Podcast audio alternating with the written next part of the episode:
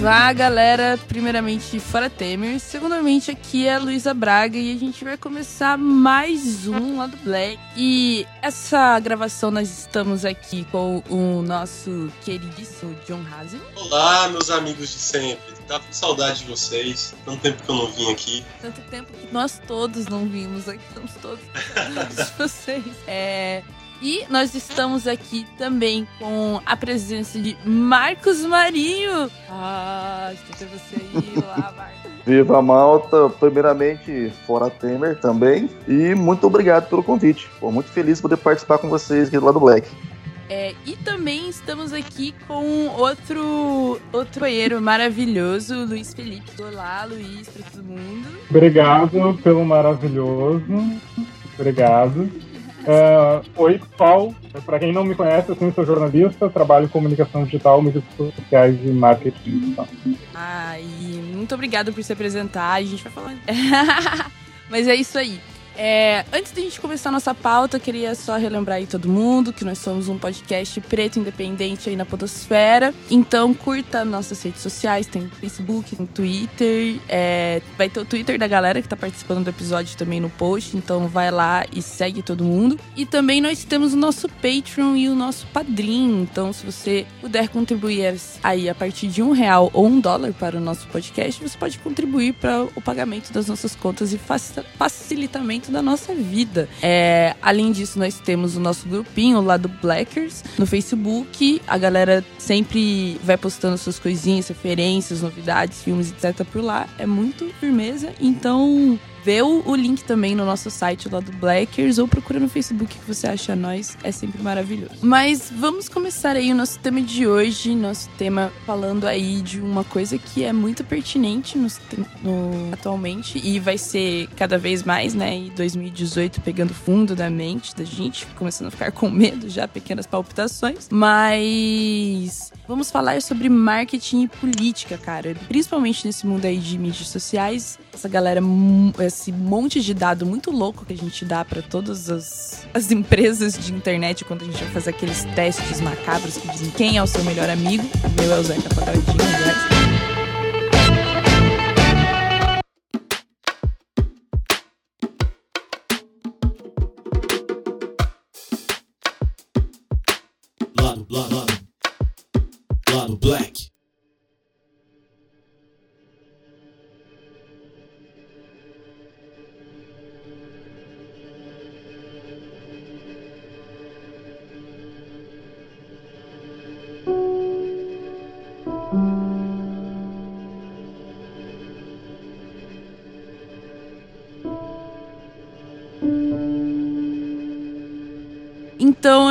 que isso está sendo usado, como que estão se moldando os discursos de hoje em dia. E eu queria aí pedir pro, pro Marinho começar aí falando um pouquinho sobre essa questão marketing política. Como que isso, como que isso se junta, obviamente, a gente já sabe, a gente vê todas as eleições, mas principalmente agora com as mídias sociais, como que isso tem afetado a questão da, do marketing da política, a princípio aí nas eleições, mas se você quiser dar uma palpitadinha aí no mais além também, é muito bem-vindo. Atender as mais diversas demandas de uma maneira, no mínimo, um pouquinho equânime para dar condição e sustentabilidade para o grupo social. É o que eu penso. E aí o marketing ele vem justamente nessa perspectiva de equalizar a do produto. Não, o marketing político ele funciona para isso. Tudo bem? Estão ouvindo? Sim, tô vendo Então, aqui. bora lá então. Uh, e o marketing político ele vem para isso, né? Ele surge nos Estados Unidos ali mais ou menos, se eu não me engano, na década de 50, e ele vai se desenvolvendo porque uh, francamente, né, a, a, a, política ela sempre foi muito mal é, percepcionada pela sociedade. Né? Geralmente ela foi assumida e cooptada por um grupo de poder que fazia questão de manter o restante da sociedade apartado daquilo. Mas para se manter uma aura de democracia, tinha que permitir que, em vez ou outra, a população participasse de alguma forma. Só que como é algo do cotidiano das pessoas, elas vão se afastando daquilo.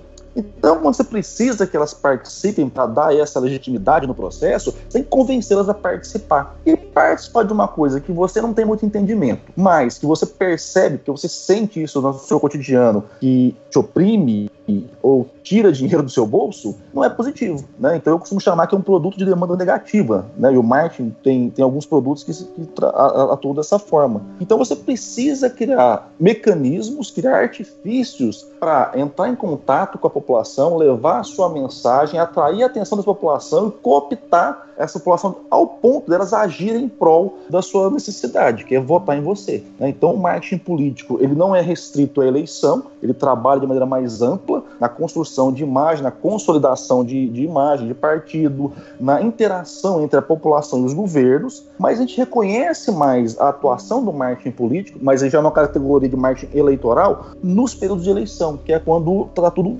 fervilhando e a mídia, né, a grande mídia de massa, dá atenção para isso e as pessoas percebem de fato é, esses elementos que começam a surgir na, nas meios de comunicação e começam de fato a impactá-los com maior potência. Né? Fora do período eleitoral, geralmente você tem poucas pessoas acompanhando o que acontece no ambiente político e muitas vezes você tem os atores políticos, que aí você reúne é, mandatários, possíveis candidatos e partidos políticos, não querendo a atenção das pessoas de fato, né? que é esse ambiente um pouco obscuro né? que a, a política ela, ela tenta manter sobre si, afastando as pessoas para evitar que vários questionamentos aconteçam e se amplifiquem cada dia. É mais ou menos essa relação que eu percebo, Luísa.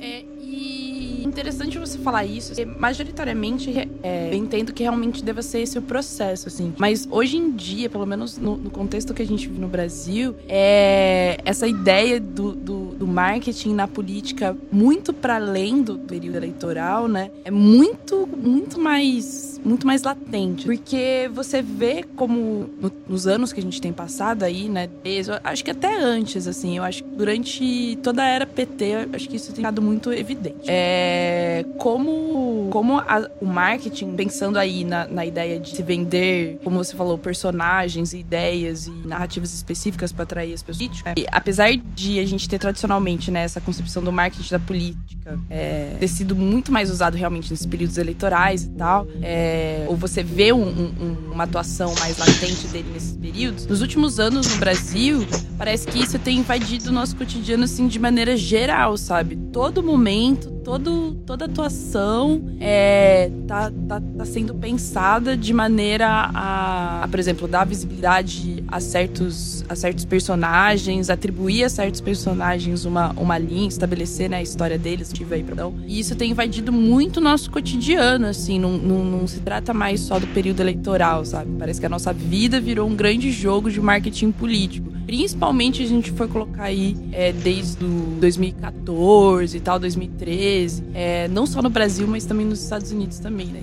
Mas eu acho que aqui no Brasil, aí... até por conta do, do da, lá, contexto de corrupção, Lava Jato e tal, tem ficado muito forte. Então, a gente tem uma confluência aí, Luísa, se você me permite falar, e é importante gente perceber também, né? Você, a gente tem, a partir de 2000, e principalmente da, a partir da segunda década de 2000 para cá, uma amplificação muito grande dos canais de comunicação. A web veio para isso. Então, ela amplificou muito a, a, a produção de notícia, a produção noticiosa, a circulação de conteúdos. E isso naturalmente atrai mais atenção também para o ambiente político. Isso associado com essa é, é, é, é, explosão de visibilidade dos atos de corrupção do, do, meio político, dos governos principalmente, que eram coisas que já aconteciam há décadas, mas ganharam mais visibilidade até por conta da pressão né, dos novos canais de comunicação a, a, os meios tradicionais não tinham mais como reprimir isso. Então você começou a jogar muita luz sobre a temática política. Quando tem muita luz sobre a temática política, a gente consegue perceber que alguns atores que entendem melhor o jogo, né, esse jogo de sedução e de manutenção de espaço de visibilidade com perspectiva à eleição, começaram a ter que adiantar os seus processos de é, é consolidação de imagem, vamos dizer assim, e até de posicionamento e posicionamento de imagem. Surgem alguns elementos, algumas ferramentas. As ações de marketing político elas são feitas para não surgirem enquanto ações. Né? As pessoas que vão perceber vão perceber só o resultado, sem talvez até ponderar que aquilo ali tenha surgido de uma planilha de planejamento político. É, o que tem surgido muito no Brasil hoje é a figura do marqueteiro associado a um lado perverso da política. Que aí só para generalizar toda e transformar o marketing político na primeira ação de Satã sobre a que também é um absurdo brutal. Né? Então a gente tem aí uma confluência de fatores que jogou luz em cima de um ponto que é controverso, que é complexo, mas que deixou é, extravasar apenas uma parte ruim do processo. Né? Enquanto as pessoas percebem o marketing político apenas como uma ferramenta de manipulação e enganação, elas não conseguem perceber também que, sem alguma coisa, que não teriam acesso a, a, aos nomes, acesso às pessoas, não seriam impactados pelas mensagens. E o nosso processo é, é eleitoral e o nosso processo político como um todo estaria ainda mais prejudicado, talvez. Sim, é, nesse sentido sim, totalmente. É, mas pensando nisso aí que falou um pouquinho à frente, assim, é, você comentou sobre essa questão de do marketing seu da, dos discursos, né, acabarem sendo utilizados para formar ali uma, uma opinião pública e tudo isso ser gerado por trás, né? Quando você vê as pessoas já estão ali caminhando conforme mais ou menos o roteiro programado através da mídia e tal. É, e pensando uhum. hoje em dia, assim, como que a gente. Como que a gente pensaria, né? Tentar é, articular, assim, né? Esquematizar pra galera, como que a gente pensaria é, esse processo de formação de opinião é, pública que a gente vê acontecendo nas redes sociais? Porque isso também é, é um rolê pesado. De você ver assuntos que são, são estimulados, né? Colocados para as pessoas, mas elas próprias participam do processo de disseminação de assunto específico, que bombo, que não bombo, que é a treta do dia, né? Principalmente no, no setor político, mas em todos os setores, assim. É, como se a gente fosse tentar esquematizar esse processo de formação de opinião pública através das reais, como que a gente faria isso? E daí eu queria que o Luiz é, falasse um pouco sobre. Bom, uh, Luiz, uh, assim, eu uh, até gostaria de do, do político. Eu acho que foi uma das explicações mais uh, diretas, objetivas que eu ouvi a respeito disso, especialmente do, da questão do, do marketing como negativo, né? Uh, e assim, quando, quando se lembra da, da questão do, do marketing como se fosse como se fosse a ressurreição de Satã na Terra, é, é, importante lembrar também que essa criminalização, entre aspas, do marketing político tá, que, que, que acontece, ela faz com que ele esteja ocorrendo, né, as, as ferramentas de comunicação estejam sendo usadas às escuras, quando deveria ser às claras, quando deveria ser absolutamente regulamentado, quando deveria, quando deveria estar a vista de todo mundo. Uh, eu publiquei um texto recentemente uh, que na revista Maquiavel a respeito de, das questões dos ataques virtuais que eu coloquei um conceito de drones virtuais, né, que são essas, essas operações de ataque que acontecem. Por que um drone? Porque tem uma pessoa, assim como um drone é operado na guerra por, um, uh, por uma pessoa que está longe do cenário de guerra, um robô, um fake, ele é operado por uma pessoa normal, com uma identidade uh, tranquila, mas que opera uma série de robôs, uma série de, de fakes para disseminar uma narrativa nas redes. E assim, gente, isso está acontecendo. Não é uma coisa, nossa, uh, eu, meu candidato precisa fazer isso, o meu candidato não precisa fazer isso, ou isso tem que ser regulamentado na próxima eleição, etc, etc. Não, gente, isso é uma realidade. Isso está acontecendo agora. Uh, tem gente que ganha cargo dentro de, de, de entidade pública para fazer isso, para operar esse tipo de coisa. Tem gente ligada ao movimento que ganha cargo para fazer esse tipo de coisa, para ir para evento, para operar software, para fazer esse tipo de coisa. Eu vou chamar a atenção de vocês aqui, assim, não, eu não tenho absolutamente nenhuma prova de que isso está acontecendo, mas eu preciso alertar o que o tá uma matéria que saiu na BBC Brasil aqui a respeito do software de Big Data para aumentar o alcance de determinados candidatos nas redes, atual prefeito de São Paulo. O, uh, e aí aparece aqui uh, sobre a, o software de monitoramento da Social QI, que é essa, essa empresa que está que tá fazendo, está fazendo essa grande análise de dados que utiliza programas como o War Room, que é uma, mapeado pelo startup, Stiling, que há quatro anos desenvolve uma ferramenta por linguagem natural. Aí vai pensar assim, quem lê essa matéria que está na BBC Brasil, que foi publicada pelo UOL, foi publicada por outro, vai pensar, puxa, é uma ferramenta de monitoramento que tem o objetivo de fazer com que a linguagem uh, de várias pessoas, uh, os medos, os anseios, etc., chegue até o candidato. Sim, ela faz isso, isso é verdade. O que, que o que muitas vezes, isso não, obviamente não vai ser dito publicamente jamais, muitas vezes esse tipo de pessoa também faz. Vende o que se chama de pacote completo, ou seja, coloca a ferramenta de monitoramento, bem oferece relatório em serviço dessa narrativa disseminada de outras formas, seja através de robôs, seja através de gente, isso existe. Agências fazem isso. Tem uma matéria do Motorboard que foi publicada recentemente que fala a respeito do investimento de algumas, de algumas agências de comunicação que foi publicada recentemente através de uma análise da Universidade de Oxford, uh, que fala que cerca de 10 para fazer isso, para a disseminação de narrativa, através de perfis, de perfis falsos, através de robôs, etc, etc. E isso aí, gente, é análise de Big Data, é análise de ferramenta que está sendo usada para disseminar uma narrativa no mundo real, para inflar, daqui a pouco, essa narrativa. Valor, gente, nesse caso, na, na minha opinião, ele está uh, em outro patamar, porque está acontecendo. No momento que isso está acontecendo, uh, ele tem que ser. Não, não adianta simplesmente pensar ah, isso precisa ser coibido, isso precisa. Uh, a legislação é precisa fazer alguma coisa. Não adianta pensar isso. Pode fazer, é buscar meios para neutralizar esse tipo de discurso e para se aproveitar dele.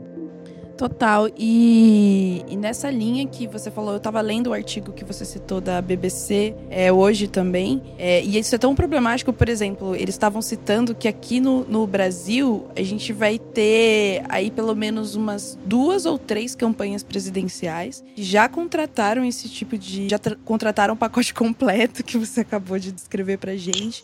Então, esse movimento já vai estar tá atingindo a gente, ou já está atingindo a gente agora, é, porque essas ferramentas foram adaptadas para falar português também. Tem, tem esse esquema, elas são usadas fora, foram a base, inclusive, da campanha do Trump, é, mas elas são estão sendo traduzidas agora e vão ser aplicadas agora com a gente. E levando em consideração o que aconteceu na eleição do Trump nos Estados Unidos, eu fico muito, muito, muito, muito preocupada, assim. Porque um, um dos indícios que a galera dá é que justamente o, o a ferramenta, né, que o artigo da, da BBC fala, que a ferramenta que vai ser predileta pra galera usar aqui no Brasil vai ser o WhatsApp para disseminação, para contato com o pessoal, recolhimento de dados, etc, essas coisas. Então, e eu fico pensando, cara, o WhatsApp eu acho que é a pior rede social do universo para você controlar qualquer tipo de ação e troca de informação que tem. Então, a, a galera vai estar tá deitando e rolando assim durante esse período e os grupos de WhatsApp da família vão Isa caiu? muito. O Marcos queria no, no, no separado, eu acho. Ou ele chamou no então, chat. Não sei. Só tem uma mensagem no chat, mas. Uh, você terminou, Luísa? Posso falar? Sim, claro. Então, é porque assim, é, quando você fala a questão da, da opinião pública, né, como é que essa questão toda da, da internet, dos robôs, operam é, em nível de opinião pública, de formação de opinião pública. É, eu sou meio burdianiano nessa questão, assim, porque eu não acredito que exista opinião pública. Eu acredito que é a opinião publicada, né? Porque eu parto do princípio, assim como Bourdieu, que precisa que todo mundo do público tivesse opinião sobre. E, de fato, as pessoas não têm opinião. Para você levar em consideração uma opinião pública, eu teria que ter grupos que, de fato, soubessem interpretar o fenômeno, raciocinar sobre ele, produzir algum conhecimento sobre isso. E que, infelizmente, a gente sabe que não existe. Agora, uma coisa que é interessante a gente perceber, e até essa semana, semana passada, eu tuitei sobre isso, né, que é uma perspectiva já do Orwell e, de outros escritores, é, é, que quem controla a narrativa controla a realidade, né, quem controla a realidade e determina aí o que vai acontecer. E justamente como o Luiz estava colocando, uh, essa questão de você ter meios hoje automatizados para inflar percepções, isso efetivamente pode trazer grandes complicações para o processo democrático, né? porque as pessoas elas tomam as suas decisões a partir dos elementos que elas vão, elas vão capturando. A gente sabe que no Brasil 50% da população ainda não tem acesso à internet, mas o conteúdo que gira na internet ele vai extrapolar a web e vai impactar todas as pessoas, porque você vai encontrar alguém que, que viu uma fake news e isso vai ser reproduzido e aquilo vai sendo absorvido, significado, ancorado, ressignificado e cada vez mais ampliado. Né? Então a gente tem sempre que levar em consideração, e é o que eu, eu tento sempre trabalhar isso é, no, no raciocínio, é que a gente está, às vezes, olhando pela janela da web, né, vendo esse caldeirão de coisas fervilhando e tal, mas muitas vezes a gente não olha para fora e esquece essa massa toda que está aí, alheia à internet, mas sendo impactada por tudo que acontece aqui dentro.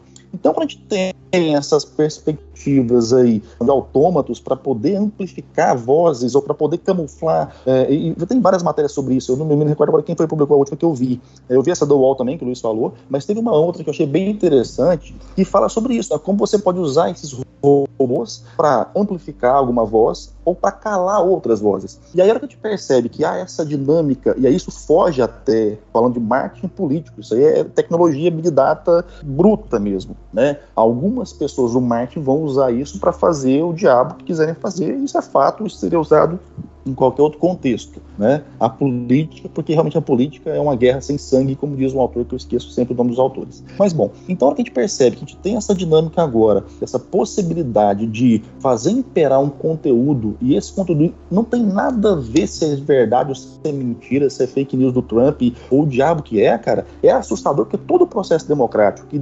perpassa essa absorção, né, esse fluxo de conteúdo, ele vai ser muito contaminado e aí, como o Luiz ele falou coisa interessante, né? Quando você não tem clareza do processo, você nem sabe o que está acontecendo. Então, tem muita gente reproduzindo bobagem no Facebook, bobagem no, no Twitter, nas redes sociais e no WhatsApp, Luiz, você falou muito bem. É um absurdo aquilo, tanto que eu uso muito pouco, reproduzindo cada vez absurdos mais loucos, mas por quê? É tão massificado na cabeça que vira verdade, gente. E aí é gay dos puros, né? Massificou demais, virou verdade, pronto. Hoje eu até postei um vídeo é, meio que zoando com esse negócio, né? Que parece que tem um monte de general de Facebook agora. Os malucos estão achando que o DA ter um, um, golpe militar de novo, mas é o golpe militar que eles querem. Então o cara clicou numa página do Facebook lá, já virou general de exército na hora e ele determinou como é que vai ser o golpe militar futuro. Vocês viram tanto que esse processo de maximizar a voz, calar a voz, oprimir versões é muito assustador. Isso para todo o processo, não só eleitoral do próximo ano, mas para todo o processo democrático. Sim, é engraçado que você vê assim nesse, nesse processo como é, você realmente não precisa estabelecer, por exemplo, uma, uma narrativa universal, né? Que nem você falou, Marinho. Você precisa conseguir ampliar e suprimir vozes específicas e discursos específicos, assim. E juntando com, com, com o que o Luiz falou sobre a questão dos, dos drones é, informacionais, né? É basicamente você jogar informações específicas em bolhas específicas e fazer com que elas, com que elas fluam ali naturalmente no seu caminho, que hoje em dia é, se você joga a informação correta dentro do núcleo certo a partir, né, dos, dos por exemplo, dos porta-vozes corretos, esses Alexandre Frotas e tal, etc. da vida, é, você vai fazer com que aquela informação se propague e, no fim das contas, ela não precisa nem ser verdadeira, assim. Às vezes as pessoas compartilham coisas e tal, sabendo que aquilo é mentira, ou sabendo que aquilo é uma bobagem, ou sabendo que aquilo é um exagero, mas porque aquilo também reflete é, o seu estado de espírito, o, o, seu pensamento, como posso dizer, assim, é, a sua opinião moral sobre o assunto, sabe? É, então. Luísa, tem um livro do, do Castells, que eu até tô lendo ele agora, que chama O Poder da Comunicação, inclusive. E tem uma parte que fala bem isso que está dizendo. As pessoas, muitas vezes, elas, elas não procuram informação, elas procuram elementos que corroborem aquilo que elas imaginam que é verdade. E aí, quando você tem essa avalanche de coisas na internet se sobrepondo a cada segundo, cada vez mais isso fica mais palpável para elas. Então elas não querem confrontar aquilo que elas já absorveram de alguma forma e passaram a acreditar. Elas querem alguém que corrobore aquilo. Então, se for um Alexandre Frota, né, o, o, o embaixador das brasileirinhas, que seja, bicho, pode ser qualquer um, se for um macaco Tião, cara, que fale alguma coisa, que venha ao encontro do que eu acredito, eu vou reverberar aquilo porque aquilo não me confronta. Infelizmente, a gente vive num país, e aí eu não vou limitar o Brasil, o mundo parece que está tá muito ainda preso nisso, muito pouco educado processo do confronto da casa. Né? Você, não, você a gente tem muita dificuldade em confrontar aquilo que a gente pensa, a gente acredita, a gente já introjetou. Então a gente tende sempre a buscar quem concorda com a gente. Nesse processo perverso, né, que alia falta de educação com um desconhecimento do que é feito para que a gente reverbere esse tipo de notícia, o caldeirão está pronto. Então, se não gostem do Marinho, vão buscar alguém, e aí não interessa quem seja essa pessoa. Pode ser um, que vai falar, não, mas o Marinho é gay. Pô, mas o Marinho é gay? Ninguém que o Marinho é gay, não, mas o Marinho é gay. Vou falar, eu não gosto do Marinho porque você sabia que ele era gay. Sabe? Então, assim, é muito fácil hoje você encontrar dentro da web que vão reverberar o que você acredita. E aquela coisa, né? O que você acredita nada tem a ver com a verdade ou com o correto, tem a ver com o que você acredita. Se você não está aberto para confrontar e poder mudar o seu ponto de vista, ele vai morrer com você, vai morrer sendo seu ponto de vista. E aí, como há mais massa, massa automatizada, tem mais chance de reverberar qualquer verdade que quiser. Isso Trump e Dória. Total. É, eu tava lembrando aqui agora é, que estavam falando sobre essa questão de tipo, tentar pegar algumas pessoas que sejam influentes, né, sejam os. Eu lembrei do caso do daquele fake news que surgiu em 2014, é uma super grande assim, né, tipo uma galera daquele site não salvo que tipo resolveu fazer uma trollada geral assim, então eles Uhum. fizeram um esquema super complexo de criar é, canal no YouTube, uns sites falsos de notícia e tal, para ir jogando aos poucos a ideia de que a Coreia do Norte estava inventando a sua própria versão da, Co- da Copa do Mundo e dizer que eles estavam ganhando. assim. Já tinham ganhado dos Estados Unidos, já tinham ganhado, tinha ganhado do Brasil, sei lá. E aí, tipo, eu lembro que uma das maneiras que eles disseram que fizeram para poder divulgar a história foi é, eles criaram uns perfis usando umas fotos assim de mulheres de biquíni e tal, né? E atrás de alguns caras no Twitter, tipo o Danilo Gentili, não sei se o Frota já tava nessa. Esse não é o Danilo Gentili, o aquele roqueiro reacionário cabuloso lá, o Roger, é, eles foram atrás desses caras e tipo jogaram essa ideia pra eles a partir desses perfis falsos. Tipo, ah, olha só o que que tá rolando na Coreia do Norte, né? E aí, tipo, gera um pessoal que já tinha, tipo, tendência de acreditar no maluco que viesse, que tinha muita projeção, assim, né? Então eles eram meio que uns mediadores de redes muito grandes com certas informações, né? Eles acabavam sendo gatekeepers, só que, que selecionavam, tipo, um, um só que já tava jornal, né? Tipo, os jornais que não fazem fact-checking, assim. É, tipo, aparecia em jornal, aparecia um jornal fora do Brasil, essa história. Chegou, parece que Cara. chegou ao ponto da, da, da embaixada da Coreia do Norte. Um momento assim, os caras fizeram a, a brincadeira. Sabe que é, é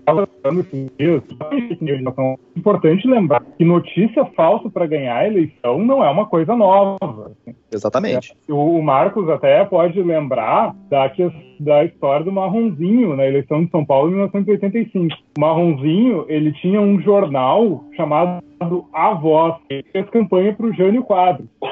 Aí, o jornal dele ele tinha uma grande disseminação na periferia de São Paulo. E tinha, como, por exemplo, PMDB da AIDS, em relação ao, ao- ao Fernando Henrique Cardoso. Dizia, é, Fernando Henrique Cardoso vai legalizar maconha. Fernando Cardoso na velha manchete que dizia: Vou perder porque o povo é ignorante. Se fosse em Paris, eu ganharia.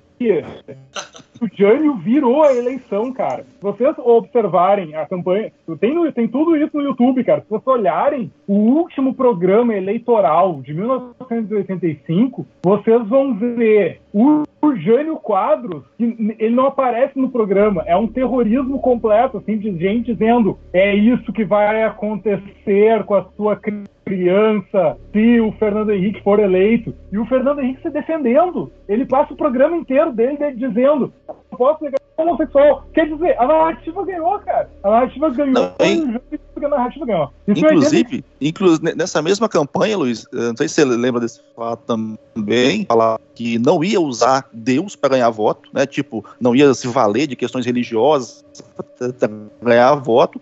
E aí o pessoal da- do, do oponente justamente foi veicular que ele era satanista, que ele era news existe desde que existe condição de você veicular qualquer bobagem para tentar falhar sua mente. Eu, eu já pensei em tal, né? E, e sei de cada história de bastidor, bicho, que é, é assim, é, é terrível que a, galera faz. Assim, que os caras mandam ir pegando três pessoas, o candidato tal vai pagar, sem nem falar com o cara, é óbvio. E aí deixam as perto a, a companhia de eletricidade corte a energia do povo e o povo fica puto com o cara, entendeu? Então, esse tipo de artimanha suja em, em eleição acontece há muito tempo, cara. E a gente tem visto isso agora, a- a- talvez um pou- pouco mais, até porque, como estava comentando, tem muito mais meio de da, da, da, web, né, da internet, ela trouxe ah, muito além da mobilidade. Eu estava lendo um autor essa semana, bicho, quem foi que eu li? Acho que foi o Castells mesmo. Que ele fala que o mais importante não é, mas é a conectividade. Então, agora está dado o tempo todo. Todo mundo assim, né? É óbvio, pegando as proporções aí, como eu falei do Brasil, porque 50%, respeitando cada região, mas o pessoal que está conectado tem condição, tem muito mais gente conectada o tempo todo agora. Então você não tem mais aquela coisa, ah, o cara vai ter acesso ao conteúdo quando ele chegar do trabalho e for jantar para assistir o jornal, como era antigamente, a gente estava restrito mais à TV e ao rádio. Então hoje o camarada passa o dia inteiro sendo bombardeado com uma série de informações que ele não vai fazer fact-checking, ele não vai tentar descobrir se é verdade ou se é mentira, mas ele vai ver, opa, esse fulano aqui é meu amigo, se ele compartilhou é porque é verdade. Ah não, esse aqui é o Alexandre Frota, e eu vi que o Alexandre Frota não gosta de gay e não gosta de comunista, eu também não gosto não gosto de comunista, então também acho que é verdade. E aí você gira essa bola de neve, de, de loucura, cara, sem nenhum tipo de filtro, você propaga numa velocidade brutal e que depois você não tem mais como voltar atrás, você não tem como se defender do que acontece na web hoje, né? Hoje em dia você não tem como virar para a web e falar assim, olha, eu vou querer direito de resposta. De quem? Aonde? Né? É, As pessoas às vezes têm uma, uma perspectiva equivocada de achar que a web é, é- é veículo de massa. Não é. Você não, tá, não tem todo mundo reunido num lugar só. Para você acessar esse pessoal, cara, vai ser dificílimo. Você não vai ter condição de, se não tiver, uma, uma- obviamente, né, um exército grande, como o Luiz falou, de mecanismos autômatos para te auxiliar, de reverter um quadro de uma mentira bem plantada. Diga aí, Luiz. É, então, na, na real, e eu, eu queria só, tipo, salientar é, e aprofundar essa questão que você falou sobre o ser humano estar bombardeado eternamente, né? De maneira obíqua a informação o tempo todo. E com o fato de que ele não só vai estar sendo bombardeado de informação o tempo todo, como ele vai estar sendo bombardeado de informações específicas que ele mesmo estabelece a hora que ele reage ao que coloca. Então, a pessoa que não curte o Bolsonaro, que curte o Bolsonaro, que, que sei lá, retuita o Alexandre Frota, ele vai ver mais Alexandre Frota, mais coisas relacionadas ao Alexandre Frota, gente que compartilha o que o Alexandre Frota compartilha, ele vai ver propaganda relacionada, direcionada a pessoas que acreditam no Alexandre Frota. Então, ele, a gente montou uma rede em que a, a- a gente é, tendencia as pessoas a receberem o mesmo tipo de informação que elas querem o tempo todo. Então, você não, não cria ali um contraste, né? Eu tava lendo essa semana aquele livro Filtro Invisível e, e co- quando a gente fala, assim, às vezes da,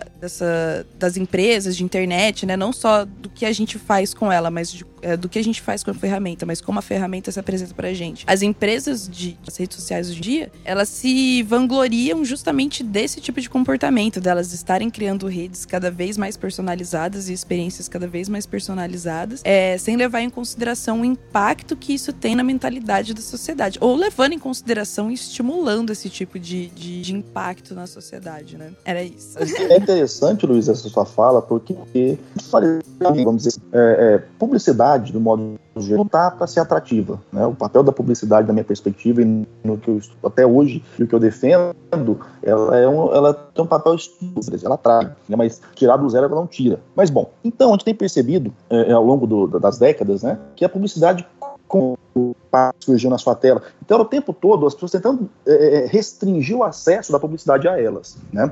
Um mercado de atração. E aí, uma das perspectivas, aí agora eu faço o advogado do diabo, era, bom, então, já que a gente, não, a gente tem que evitar sobrecarregar as pessoas de publicidade porque elas estão rejeitando e não querem assimilar, porque as pessoas têm mais interesse. Indo de coisa que não te interessa. Né? Então, esse seria o lado bom. O problema é, quando a gente fala de ter acesso ao estilo de vida das pessoas, aí, meu irmão, você tem a, a ferramenta. Uns vão usar para o lado bom, outros vão usar para o lado mal, o que não te interessa. Então, a galera que vai usar justamente para te fazer ver só o que eles querem que você veja. Então, às vezes, a gente tem que ter também um pouco de cuidado em tentar generalizar a ferramenta como boa ou má. A ferramenta é ferramenta. E aí, a gente para muitas vezes de observar é o contexto social, é o que, que a gente, enquanto sociedade, pratica. Né? Qual é o nosso nível de alteridade, qual é o nosso nível de percepção do outro, qual é o nosso nível de, de percepção, de, de participação social, de inserção social, de grupo de pertença. Porque sem isso, é usuário, eu acho horrível essa palavra, né? usuário e consumidor.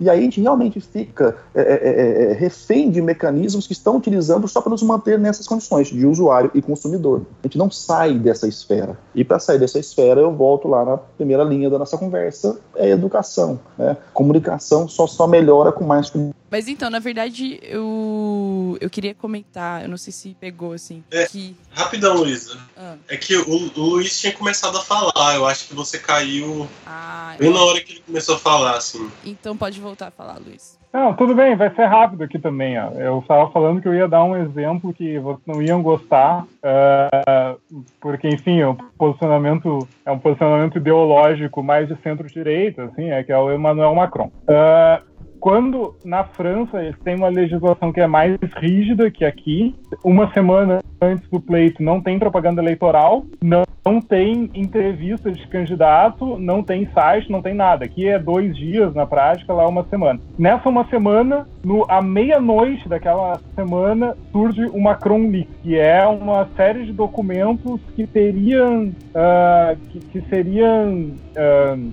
documentos secretos do Macron, da época que ele era ministro, do trabalho dele no governo, etc, etc, etc. O impacto do Macron Leaks, em tese, cara, é, é tudo que a gente está falando, é disseminação de narrativa, é um monte de robô falando, é uma grana absurda de campanha que está sendo colocada. Em tese, o impacto era para ser avassalador e mudar a eleição. O que aconteceu na prática? O impacto foi mínimo. Por que, que esse impacto foi mínimo? Porque Macron, durante toda a pré-campanha, fez um trabalho de comunicação uh, onde ele buscava pessoas que estavam, uh, que, que, eram possíveis eleitores e que eram uh, um pouco alinhados com o que a, a campanha falava, mas ele bus eh, mas foi feito um, um, trabalho de Big Data para trazer o, o conteúdo formado pelas pessoas para, uh, para o, o, Macron. E como que foi usado? Como que uh, ele, candidato, usou aquilo ali? Em vez de, não, eu vou disseminar uma narrativa para essas pessoas e elas vão reproduzir, ele fez o caminho oposto. Ele pegou essa, ele pegou esses anseios, essas necessidades dessas pessoas uh, na França e ele transformou isso para o discurso dele. Então, se lá na, na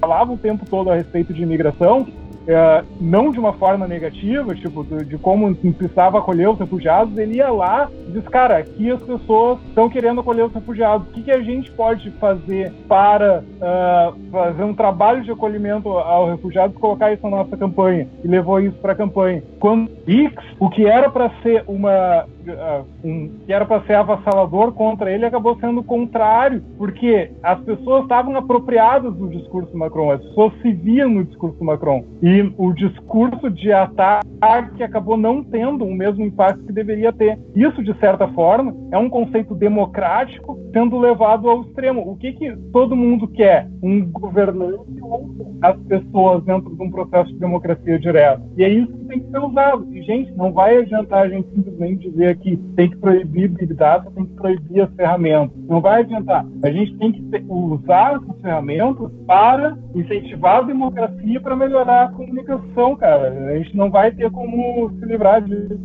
Não, é interessante que uh, a campanha do Obama de 2008, uh, ela foi uma aula disso, né? De jeito e de interpretar que o sentimento daqueles grupos sociais estava emanando. E aí e você faz um discurso tornando para ele uma troca de informações e conhecimentos que vão realmente funilar para uma ação, que é a ação do voto. Né? Então, é, muitas vezes a gente tem também essa, essa paurologia de que ah, vão, vão dominar e vão é, ludibriar cada vez mais. Ok, mas você tem ferramentas que podem otimizar. Aquele papo, o lance da ferramenta. A ferramenta em si não é boa nem ruim, a questão é o uso que a gente vai dar para ela. Quanto mais claro esse entendimento a gente tem de pode ser usado, de quais são os efeitos dele, onde elas são utilizadas, o, o, o Brasil, né, eu vou focar agora na nossa realidade, o tanto que o Brasil deixou claro que é, o grande problema é a educação de fato. Por quê? Porque a gente tem uma ferramenta agora que dá reverberação, que dá possibilidade de com ferramentas à disposição, mas a gente mantém um comportamento de cluster. Né? Eu só consumo a informação desse cluster, eu só me relaciono com esse tipo de grupo. Então, quer dizer, a gente,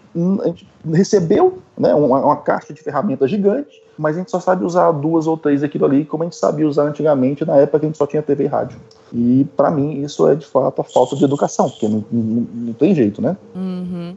Então, eu falo, eu falo isso, assim, da questão da responsabilidade das empresas com, com relação ao, ao uso das, à criação e uso das ferramentas, porque eu entendo que isso é um trabalho de vários níveis, sabe? É, ao mesmo tempo que pode ser que as pessoas decidam por sua conta própria, né? Por exemplo, você falou modificar os seus hábitos de consumo para consumir coisas exteriores ao, ao seu ciclo e para assim ela ter contato cada vez mais com informações diferentes do que ela pensa. É, mas ao mesmo tempo, eu vejo que tanto a empresa quanto os os governantes têm, têm a possibilidade de, de também fazer ajustes. Eu não falo assim controlar propriamente falando, mas fazer ajustes é, na ferramenta de maneira que ela que ela por si só facilite esse processo, como por exemplo no caso das das, das, das, empresas de redes sociais, é, Facebook e tal, de, por exemplo, fazer com que seja um padrão que a pessoa, assim, receba, é, consiga ali personalizar a maior parte do seu conteúdo, mas que seja também por padrão que ela receba conteúdos diferentes daquilo que é, que é padronizado para ela. Galera do, uma galera que, tem, que eu tenho andado muito por aqui, que é do Partido Socialismo e Liberdade,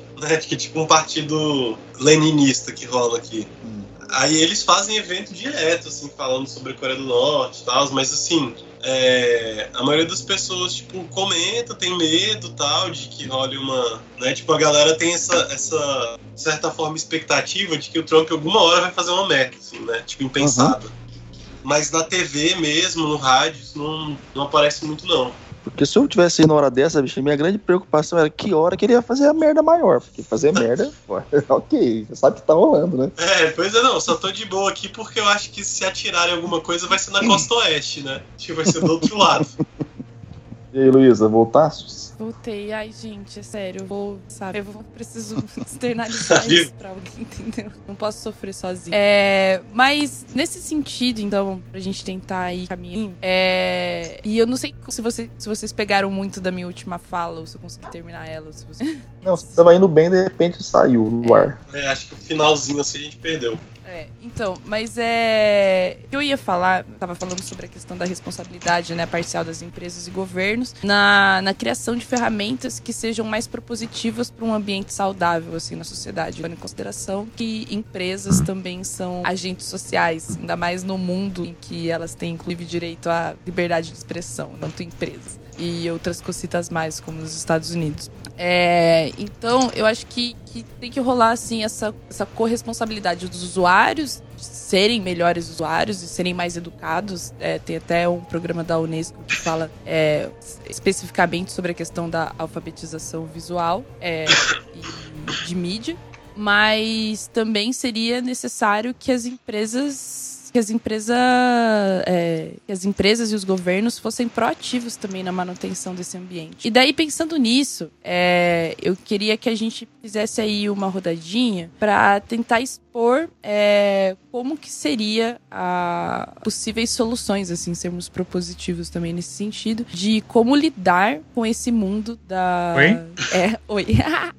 É, tava falando agora pra gente fazer uma rodadinha aí Oi? de como a gente faria pra lidar com esse mundo, né, com esse contexto político na nessa era das mídias sociais, da pós-verdade, dos da big data, assim, quais seriam os, os, a- os passos e as soluções ou as propostas que cada um teria sobre como lidarmos com esse com esse cenário. E daí eu queria aí passar, começar pelo John, passar pelo Luiz e terminar no Marinho. Beleza. Tá, é... Eu acho que um, um ponto importante, assim, né, tipo, uma, uma possibilidade para construir uma, uma política nesses dias, é, assim, na minha opinião, uma questão seria recuperar algumas coisas que a esquerda tem, me parece que a esquerda tem perdido um pouco nos últimos anos, que é pensar na política para além dos espaços institucionais, assim, né? É, eu não, não descarto de jeito nenhum a importância da comunicação, principalmente da comunicação digital na política, mas eu acho que é, é complicado a gente perder a dimensão de que ah, a vida política acontece o tempo inteiro, né? E que sempre foi assim uma algo que fez parte do ser de esquerda que você tivesse engajado politicamente dentro de uma comunidade concreta, assim, né? Então, é, eu acho que uma coisa importante seria a gente ah, valorizar também esses espaços de participação política offline e articular eles com o online, assim, né? Acho que nem abandonar um, nem ficar só no outro, assim. Acho que essa é uma parada que a esquerda hoje em dia tem perdido um pouco, né? Porque ou a gente só se foca no que é chamado de trabalho de base, né, e tal, e abre mão totalmente do debate político que tá rolando nas redes e tudo mais, ou então a gente fica só nesse debate político na rede e esquece de fazer qualquer coisa é, mais próximo, assim, né? Tipo, num nível mais comunitário, mais local e tal. Eu acho que um, um ponto importante pra gente começar é tentando fazer essa articulação. Massa, massa. E você, Luiz, qual, qual seria o, o seu pitaquinho, assim, nessa questão? Alô? De novo, vocês estão me ouvindo? Luiz, você está entre nós. Ai, que bom, achei que era eu de novo. não, dessa vez não foi você não, Luiz. Ai, Não. meu Deus, que bom. É, Parece que o Luiz está com um problema no áudio. Ele, ele comentou alguma coisa aqui no chat. É, é... Gente, eu vou contar pra vocês que eu sou velho e eu, eu não consigo abrir o chat depois que a ligação tá aberta aqui. Eu não consigo ver o chat. O que eu tenho que fazer? Cara, tem um balãozinho do lado do das barrinhas de, de qualidade de ligação ali. É só clicar nele. Ah, encontrei. Maravilha. vivendo e aprendendo. É, Então, na verdade, eu vou aproveitar então para fazer um, um- comentáriozinho sobre, sobre esse seu ponto, John. Que eu, eu acho que, que a galera. Que, que sim, a gente tem que atuar no lance mais comunitário e tal. E não só em termos de ação prática, mas de refletir mais enquanto, enquanto comunidades, tá ligado? Ter isso na nossa cabeça. É, mas ao mesmo tempo, eu não consigo deixar de pensar que a comunicação é putamente vital, assim, inclusive para que a gente possa atuar enquanto comunidade. Então, é, ocupar esses espaços, não só, do- não só ocupar espaços, mas é, transformá-los da maneira como a gente acha importante, inclusive é, é, estando mais por dentro do debate sobre o uso dos nossos dados, sobre a personalização das nossas redes de marketing e tal, eu acho muito essencial, assim, nesse sentido. É, porque a gente precisa, é natural, assim, esses espaços não vão deixar de existir e, é lá, e o ser humano gosta de se comunicar e é lá que a gente vai se comunicar sempre. É, mas eu também, daí eu até esqueci de me colocar na, na, na roda de, de soluções, então eu vou colocar a minha pira nesse sentido. Que é. Eu acho que a gente deveria não só se apropriar desses bagulhos, mas eu acho que faltam programadores na esquerda, assim. eu acho que as pessoas tinham que programar muito e, e estar dentro desse rolê de Big Data e fazendo as nossas próprias porras, porque que nem o Marinho e o Luiz falaram, as ferramentas estão aí, elas não vão sumir, elas vão continuar sendo usadas contra a gente, então a gente também tem que usar elas. Eu acho que a gente precisava de uma galera organizada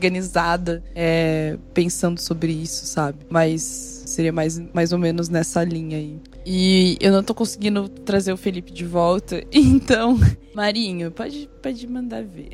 Olá, então. É, o bom de ficar meio que por último é porque ou eu vou repetir quase tudo que vocês falaram, ou eu vou fazer o machupo que vocês falaram e vou só dar uma incrementada.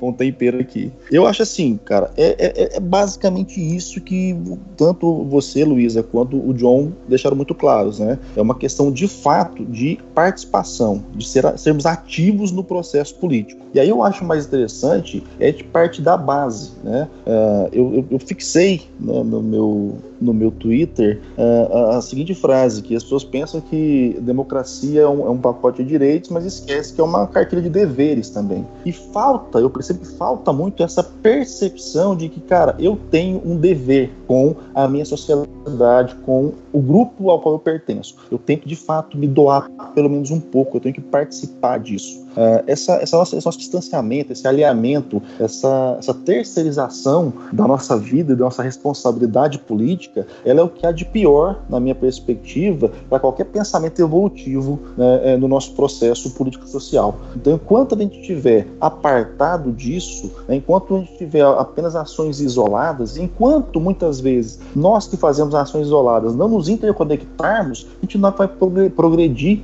num, um quantitativo capaz de mudar o processo ou capaz de impactar o sistema. E aí é uma questão muito simples, né? Eu sou muito favorável a, a, a algumas fragmentações iniciais para que depois a gente possa é, é, clusterizar todo mundo e criar uma grande massa. E aí eu percebo que falta muitas vezes o que o, João colocou e até a Luiz também falou um pouco disso, é, é, dessa questão da localização, né? Às vezes a gente, come, a gente conversa muito mais facilmente eu aqui de Portugal com a Luísa em Londrina, com o João dos Estados Unidos, do que a gente conversa com o vizinho, cara, sobre temas que estão impactando as nossas vidas. Né? A gente tem muitas vezes dificuldade em criar é, é núcleos, círculos sociais próximos para começar a debater o, o, assunto, amplificar esse assunto, e a hora que eu coloco a questão da responsabilidade é de fato doar parte da nossa vida, do nosso tempo para que aquilo floresça. Porque muitas vezes vai depender mesmo, cara, a gente ter que ir lá no camarada e ensinar para ele o, o Lé com Cré, explicar para ele a coisa mais básica basilar do pensamento político, do entendimento do que é uma esquerda, do que é uma direita,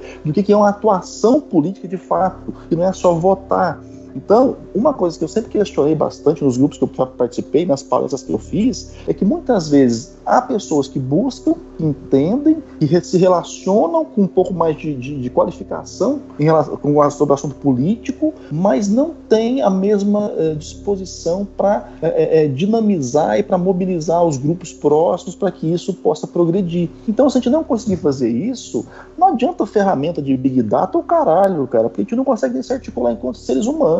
O que a, a web vai nos dar é meios de conexão, né? Como o John colocou, a gente tem aí uma rede, os nós da rede que podem polarizar, podem dinamizar e podem multiplicar. Mas se a gente não tiver esse contato físico de proximidade, porque a gente ainda é uma sociedade humana, a gente não vai conseguir progredir socialmente e politicamente. Esse é o meu grande grilo. Né? Às vezes a gente passa muito tempo é, é pensando, fritando e questionando por que, que certos grupos estão ganhando mais espaço, estão convencendo mais, estão espalhando mais mentiras, com a desgraça do MBL desse consegue tanta visibilidade e ao mesmo tempo a gente esquece da lição de casa, bicho, que é conversar com as pessoas na rua, no dia a dia, que é trocar uma ideia, que é tentar de fato é, é não ficar preso só nessa questão, como o John colocou, da internet, da web, né, vivendo muitas vezes massacrado por um grupo que tem muito mais poder de fogo que a gente, e para base, ir para rua, ir para o cotidiano, dia a dia, organizar as pessoas, usar a web para o que ela foi feita, que é interconexão. E aí sim, reverberação e multiplicação de conteúdo de ideias. Então, na minha perspectiva, o que falta é contato gente, contato físico. Ainda somos seres humanos. Nós temos ferramentas que podem nos, nos auxiliar numa produção de conteúdo,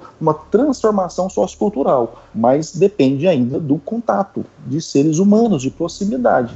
Se a gente não conseguir quebrar esse paradigma que se estabeleceu agora de todos somos avatares atrás de ecrãs de computador, eu infelizmente acredito que a gente vai perder a guerra, porque já está posto, né? E o pessoal conservador tem grana pra caramba para fazer as verdades deles prevalecerem. Os think tanks americanos estão desde a década de 70 investindo em grupos como essa miserinha do MBL e vários outros para bagunçar o sistema, para usar as ferramentas das maneiras mais perversas possíveis para manter o projeto de poder. Enquanto isso, e aí a Luísa colocou bem, tem uma galera que tem uma outra perspectiva de vida que, cara, tá deixando o barco andar, tá deixando passar, reclamando, achando ruim, e aí agindo como o homem do ressentimento que Nietzsche fala, que ao invés de levantar e lutar, quer que o outro não seja forte. Eu, infelizmente, penso que não vai dar, né? Porque o poder não se doa, o poder não se cede. O poder é ação em movimento. Se a gente não se movimentar, a gente nunca vai ascender ao poder. É o que eu acredito. Então a gente tem que parar de ser os homens do ressentimento, as mulheres do ressentimento, e de fato começarmos a agir enquanto coletivo, enquanto grupo, né? Nos doando um pouco mais. Pareceu utópico isso, mas foda-se. Né? Hoje é meu aniversário, é 28 de setembro aqui em Lisboa, eu falo o que eu quiser. Achei inspirador, Marinho. Achei da hora também, inclusive, né? Feliz aniversário. Não vai sair no dia do seu aniversário, mas Muito obrigado. estamos gravando aí no aniversário do Marinho. Já começando bem. Sim, sim, claro. Obrigadão. É, e pensando nisso, assim, no, no que a gente pode fazer e tal, agora, é, dentro das nossas considerações, realmente, né? É, eu, eu pensei em fazer o caminho contrário. Pensar no que prestar atenção que vai fuder a gente nos próximos tempos, assim. Ser, um- ser bem pessimista no fim do seu aniversário. No começo do seu aniversário, a gente tava conversando. Ele falou assim: Meu, ou vou terminar muito feliz, ou vou terminar muito pistola. Flamengo agora. É. Vamos terminar meio pistola, talvez, assim. É, mas eu tava pensando aqui no, no que poderiam usar contra a gente, assim. E uma coisa que eu acho que vai ser a mais pan, assim, é que eles vão colocar a gente em comunidades que a gente não vai escolher, que eles vão montar pra gente. Vai ser. é, Como que é? Tem até esse processo já acontece, na verdade, nos Estados Unidos, quando eles vão dividir os distritos lá, né? De votação. Eles faz, mudam a- as, as fronteiras o tempo todo pra garantir que os votos vão ter mais ou menos certo perfil. E, e eu acho que vão fazer tipo isso com a gente de maneira comunicacional. As, a, a galera vai estar jogando conteúdos específicos para as pessoas específicas, de cidades específicas, bairros específicos. Vai ser uma coisa bem louca, assim. Eu acho que vão estar moldando as opiniões de maneira bem, bem mais acurada, ao ponto de, por exemplo, conseguirem fazer que a gente, inclusive, tenha a ilusão de estar melhor do que realmente estamos, sabe? Acontecer que aconteceu, por exemplo, na Marina Silva, na eleição agora da São Silva, ou o que aconteceu na eleição da Trump, e a gente perdeu um pouco a nossa noção de realidade por conta desses diferentes perfis, informações e informações que vão existir para cada grupo de pessoas agora e caralho. É. E voltar pra. voltar pro acha?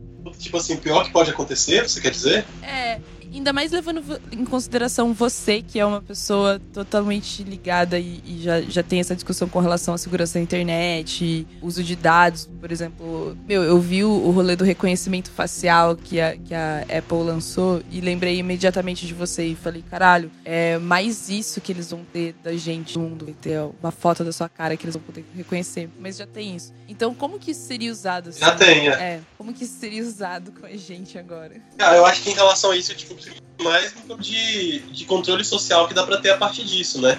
Porque e é um controle social que não é só repressivo, assim, de. Sabe, repressivo que é imediatamente visível, de tipo, você ter ali um policial metendo a mão na tua cara e falando o que você pode e o que não pode fazer. Mas controle social também num sentido ah, bem Foucaultiano, assim, né, de como você internaliza a disciplina mesmo. Né? Porque as pessoas elas se comportam de formas diferentes quando elas estão sendo observadas. Né? Isso é bem estabelecido, assim. E aí eu fico imaginando qual é o efeito de uma sociedade em que a gente sabe o tempo inteiro que está sendo observado, sabe? Como isso pode matar o potencial é, de inovação, o potencial de resistência que, que as ruas em geral têm, assim, né? É, eu tenho pensado muito, né, tipo, uns amigos, assim, né? A gente tem pensado muito, por exemplo, sobre a questão da, da biometria no sistema de transporte. Que Brasília está fazendo isso, eu acho que outras cidades devem estar seguindo o mesmo sentido, né? De fazer um cadastramento biométrico de todo mundo que usa o sistema de transporte público. E aí, sempre que você entrar no ônibus, eles sabem onde você tá, quem é você, tipo, pra onde você tá indo e tudo mais. Eu fico imaginando qual é o, o potencial que isso tem de dissuadir as pessoas de se engajar politicamente para além das instâncias institucionais, né? Por exemplo, em um protesto ou participar de algum tipo de ação, né, que pode ser bastante prejudicado por esse tipo de consciência, assim, né, uma consciência de, de vigilância eterna. E eu acho que isso é muito problemático para a democracia, né, porque acho que um elemento fundamental de um sistema democrático é que é preciso que as ações do Estado tenham alguma repercussão, né? Acho que quando o Estado começa a fazer um monte de coisa contra a, a vontade de muita gente, né? ou, ou, assim, começa a fazer coisas que têm uma resistência muito grande da sociedade. Só que essa resistência não, não dá em nada, né? Como a gente viu, sei lá, no, agora em meados desse ano, né? Quando uh, o governo tomava várias medidas que eram absolutamente impopulares e as pessoas iam para a rua e nada acontecia. Ou então, quando ele continua fazendo isso, tem uma, uma popularidade ridícula, né? Tipo, inexistente praticamente, dentro da margem de erro. E mesmo assim, a gente não consegue mobilizar nenhum tipo de energia social contra esses ataques que estão sendo realizados, né? Esse tipo de coisa incentiva, no meu ponto de vista, a constituição de, de relações de poder cada vez mais autoritárias. Então, um medo que eu tenho em relação à vigilância nas redes é em que medida ela pode ir minando a democracia, na medida em que ela vai minando também o nosso desejo de resistir, assim, né? Talvez não tanto o nosso desejo, mas a nossa capacidade de resistir às, às ações do Estado. Né? Tipo, o meu cenário distópico é esse, assim, um mundo totalmente administrado, né? totalmente gerido e que tem pouquíssimo espaço para a espontaneidade da sociedade. Né? E é, que seria necessariamente um, um, uma sociedade extremamente autoritária. Total, cara, total mesmo. E pensando ni, ni, nesse sentido, tipo, eu acho que isso influencia muito inclusive, como as pessoas já, já atuam. Porque quando eu falo que tem uma galera que poderia se engajar, se organizar tal, é, pra esquerda, pra se articular, eu acho que até existem bem, sendo bem injusta se eu dissesse que elas não existem, mas eu acho que a maneiras como, como elas podem se organizar e é disponível para elas é totalmente inseguro pensando aí no mundo que a gente anda construindo. E eu vejo muito, muito, muitas pessoas com cada vez mais medo de estar presente se expressar, por exemplo, nas redes sociais. Já, já existe esse medo, né? E se expressar certas coisas nas redes ou de certos lugares, de ser fotografada, de estar sendo grampeada e coisas assim, porque é realmente muito simples de se fazer. Cara, eu, eu ouvi aí a fala de vocês e aí, coincidentemente, eu tô lendo Foucault agora para minha tese. Uh, na verdade, nem é pra tese, é pra um artigo que eu vou escrever para um evento no, em, em, novembro. E aí, o John falando do Foucault, eu falei: caralho, velho, tá. Até minha casa tá chipada já, tá tendo aqui escutas na internet. Uh, mas é, pensando no, no, no, pior cenário, como a, a Luísa pediu, é, e aí de fato é, eu tenho que concordar com o John, cara, essa, essa crescente conservadora que o mundo está vivendo e essa, esse potencial de intrusão que a, a, a tecnologia tem trazido, ela é muito aterradora porque porque a gente está, se não já estamos vivendo, a gente está muito próximo de viver uma nova caça às bruxas. E o problema é que dessa vez, como eu até conversei com a minha esposa aqui em casa esses dias, as bruxas somos nós.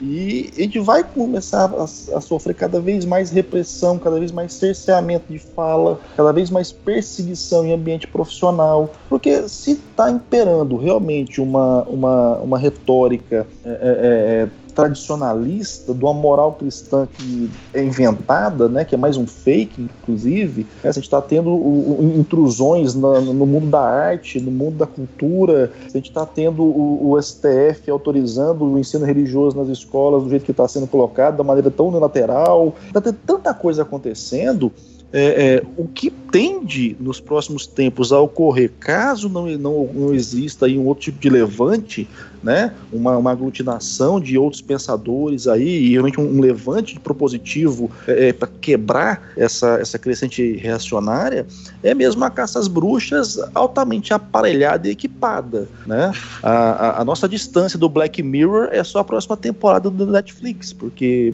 cara, a gente está vivendo isso, né? As tecnologias, como o John falou, já estão aí. Elas estão disponíveis já, já existem vários grupos que têm acesso a isso e podem utilizar isso amplamente. Uh, desde que eu assisti o, o, Snowden, eu fiquei com, com os dois pés atrás, que a minha câmera do computador está tampada o tempo todo agora, inclusive. E de fato, se essa, essa se eles conseguem, vamos dizer assim, né, construir essa maioria conservadora, como está sendo feito no Brasil agora, assustadoramente, né, esses grupos aí, essas milícias que estão sendo utilizadas para mobilizar discursos, é, conseguem ecoar cada vez mais. E se os outros grupos se omitem, né, se acovardam, se afastam, a, a, a, grande possibilidade que eu vejo é em muito breve a gente está vivendo de novo uma repressão e uma perseguição ainda mais perversa do que antigamente porque ela não está mais limitada à perseguição física, né, onde eu posso me esconder ou eu posso me guardar em algum ambiente.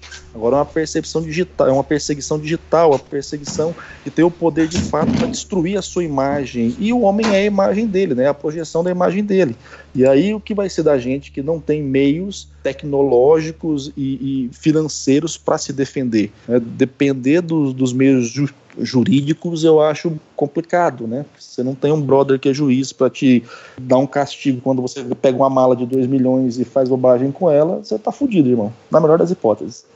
Na melhor das hipóteses.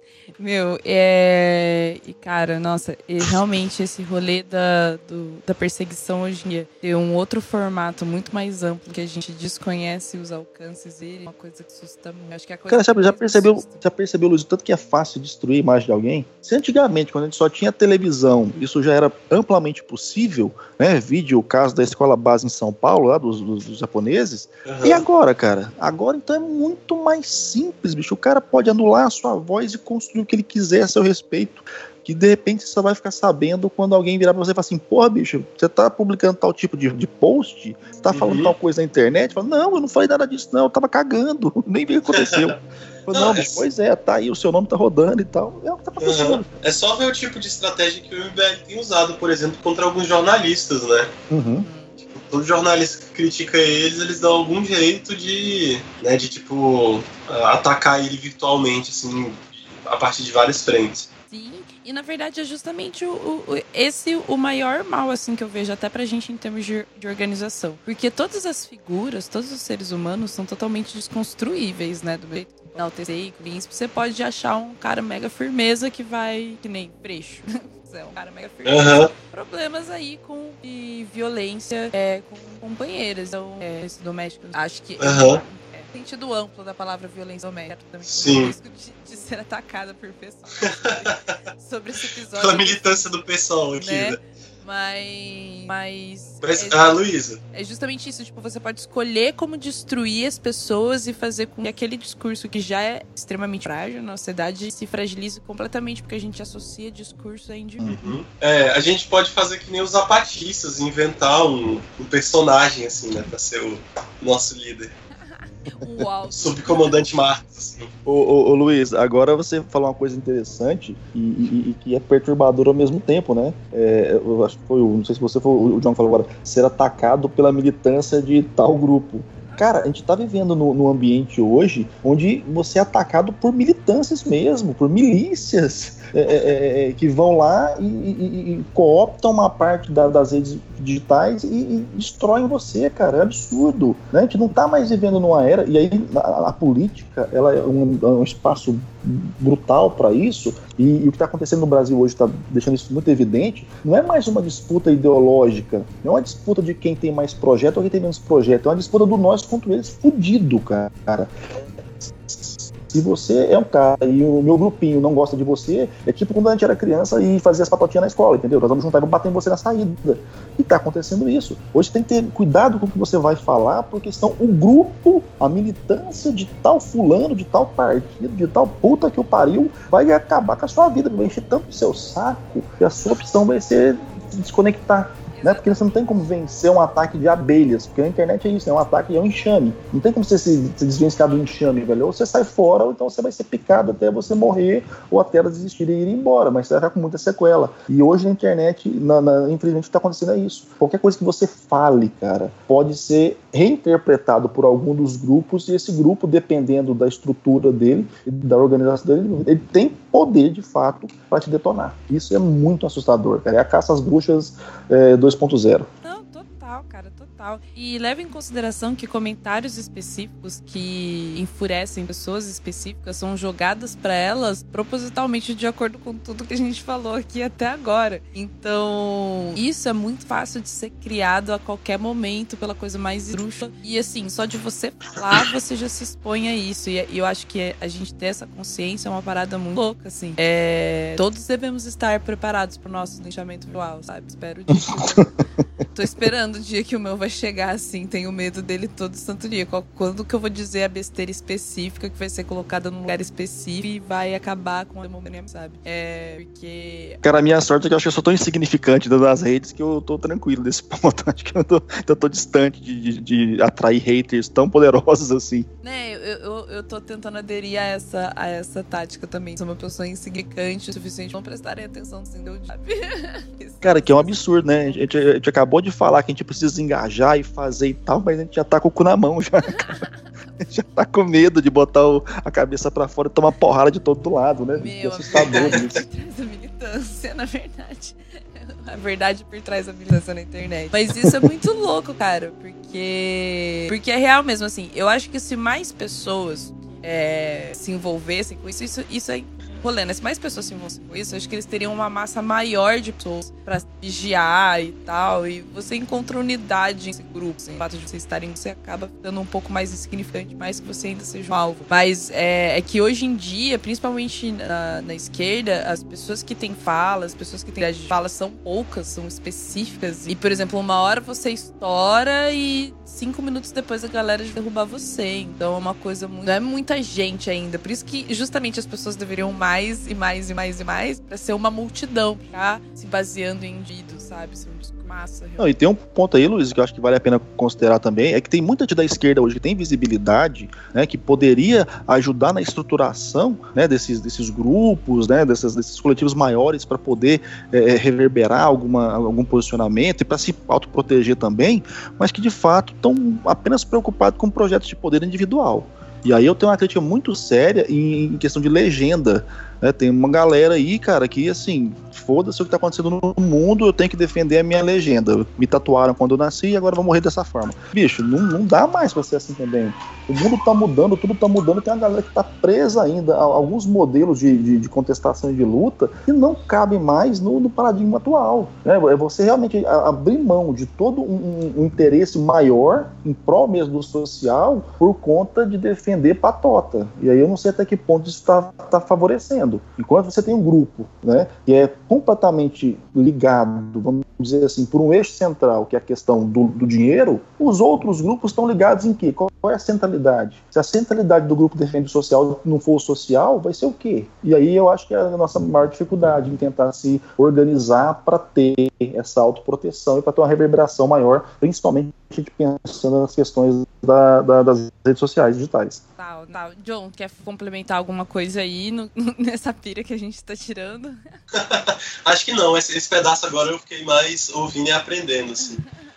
É, mas eu acho que é isso. Tem uma coisa que ah. eu, eu acho que, na verdade, uma, né, no Twitter, talvez, não sei, falando sobre a questão de, de novos nomes na política, assim, né? Ah, não, acho que não foi Marinunes, sei lá. Eu vi isso na internet, né? De como era uma questão importante, assim, da gente é, talvez desapegar um pouco do. Nessa mesma toada do que o Marinho tá falando aí, de não ser, não ter a tatuagem do partido, né, necessariamente, mas também ser capaz de fazer leitura da conjuntura, né, de fazer autocrítica, que são coisas importantes assim, é também pensar do, das necessidades de, de renovar os quadros dentro da política, né? Mas não fazer uma renovação do mesmo jeito que, sei lá, o PSDB tá fazendo, né? Que é tipo encher algum, algum sujeito qualquer de dinheiro para construir um, um laudo, né? É, mas, tipo, realmente tentar ver quem é que tá quem é que está tipo, atuando politicamente agora, quem é que está construindo redes de trabalho de base, enfim, né? Tipo, dar espaço para as pessoas, porque elas existem. A gente tem muita gente que está trabalhando, tipo, fazendo política o tempo inteiro, só que os, as estruturas partidárias hoje no Brasil, que eu acho que é um problema muito complicado, assim, da estrutura partidária dado muito espaço para que novas pessoas surjam. Isso vale para todos os partidos, de certa forma. Concordo 100%. Eu tenho uma crítica severa a essa questão partidária, cara. Para mim, é, a estrutura, as estruturas partidárias, de um modo geral, no Brasil hoje, elas são dos elementos menos democráticos que a gente pode ter enquanto ator político. né? Se não houver uma, uma reestruturação, uma reformulação dentro dos partidos, qualquer tipo de, de reforma política, para mim, é uma piada, de, de muito mau gosto. É, e eu acho que isso acaba reforçando muito a narrativa de que os partidos são um câncer na política brasileira, nesse tipo de coisa, né? Uhum. Ah, você constrói estruturas de poder que são totalmente refratárias ao acesso das pessoas, e daí você quer que elas ah, cheguem para aderir ao seu programa assim, do nada, que elas confiem em você do nada, né? Sei lá, eu acho que o- os partidos aparecem muito como uma caixa preta para as pessoas. É, porque não tem proximidade, né, cara? Não tem base. Os, os partidos eles não se aproximam do- do- da população fora do se aproximarem é na base, é na cidade, no bairro política, esquece, da, da micro. E, o que eu percebo que falta hoje e que é capaz de mudar o nosso sistema é a micropolítica. É a relação próxima do bairro, da cidade. Não é possível mudar um sistema, isso em nenhum sistema, partindo do topo para a base, tem que começar da base. E a nossa base está dizendo, é o dia a dia. Né? Os partidos ali na proximidade, da comunidade, do bairro, da cidade. O brasileiro tem que. São do vereador e do prefeito. Olha, o presidente da República achando que alguém vai chegar e vai resolver a parada toda. E pilhando aí esse Bolsonaro, né? achando que esse cara vai virar o, o país. E não pensa, bicho, que a estrutura é muito mais ampla e que não adianta mudar o topo do bolo se você não mexer na base da parada. E o povo fica fritando com as coisas que não tem sentido nenhum para mim. Mas é bem construído porque é isso que faz movimentar o sistema, né?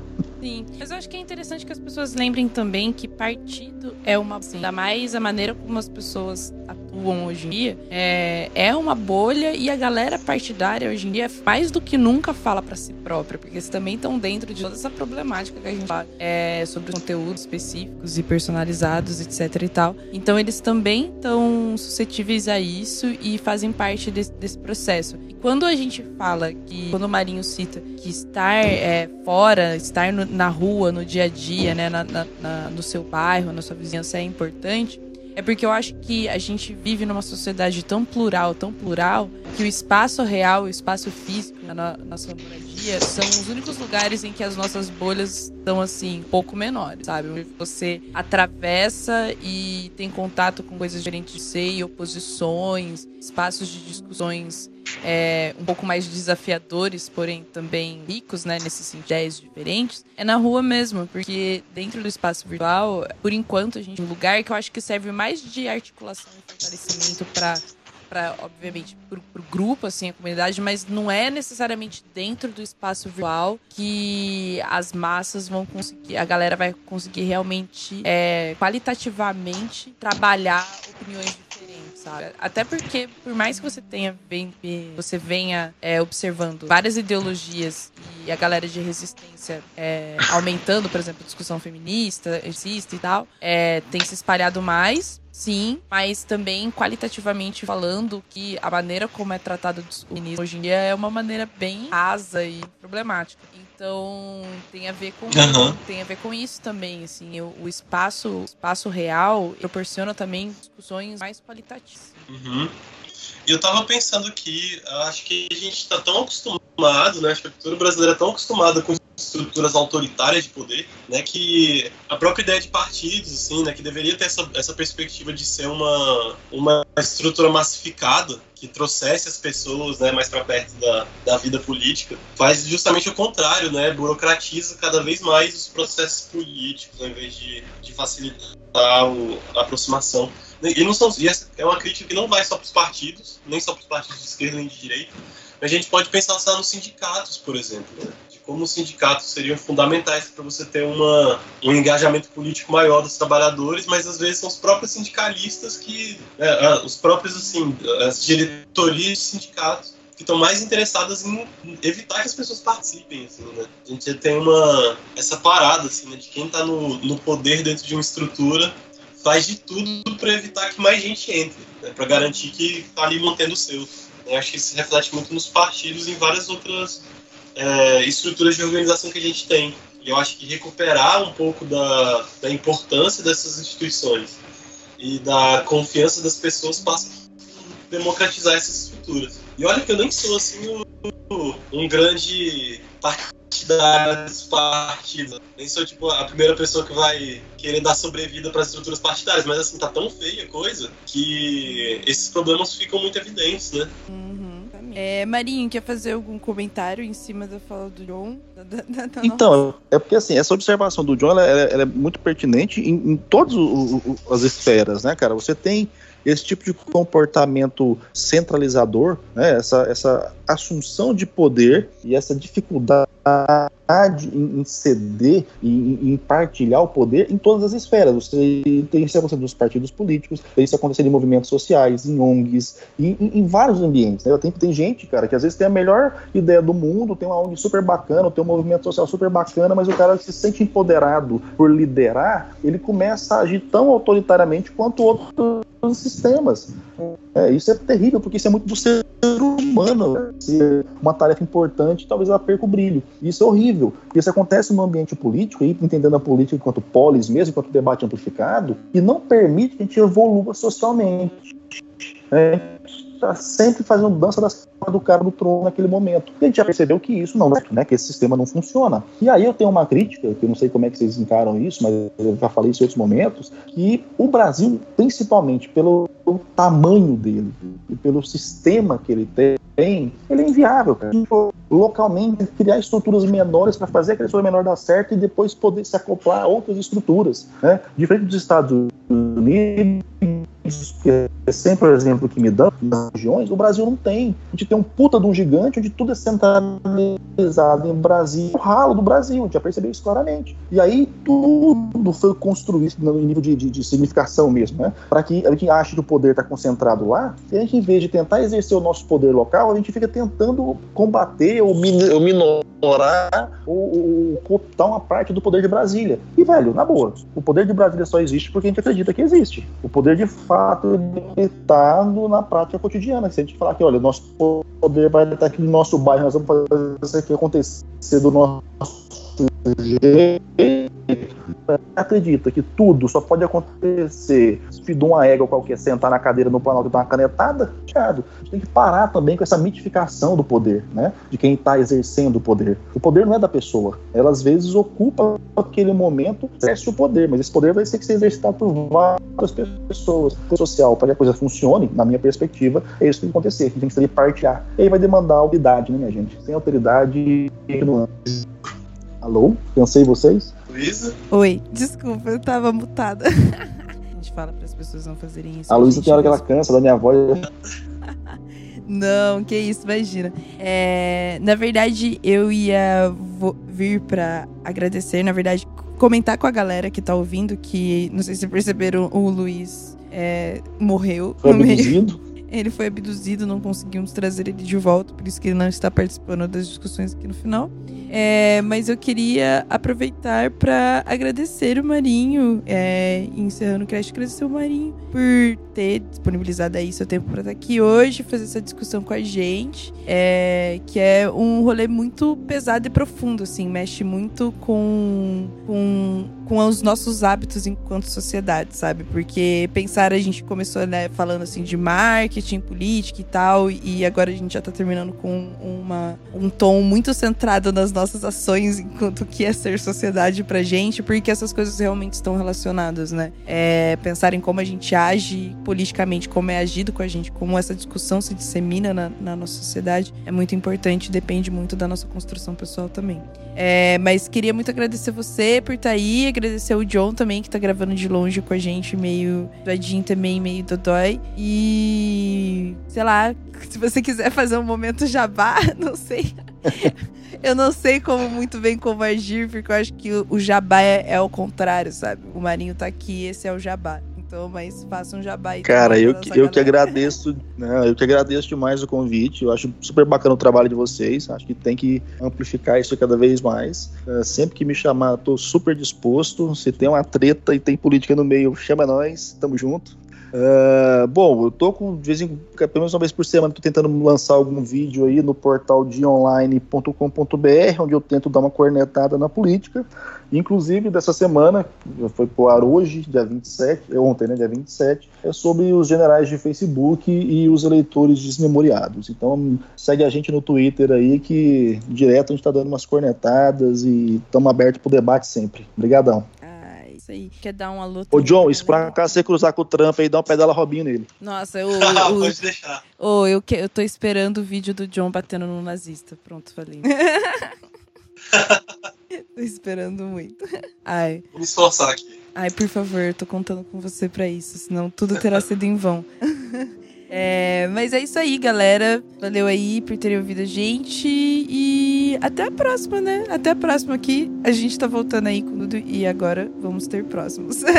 Falou boa noite. Vamos falar aí um boa noite coletivo, um tchau. Falou, galera. Busquem conhecimento. Falou, galera. Tchau, gente.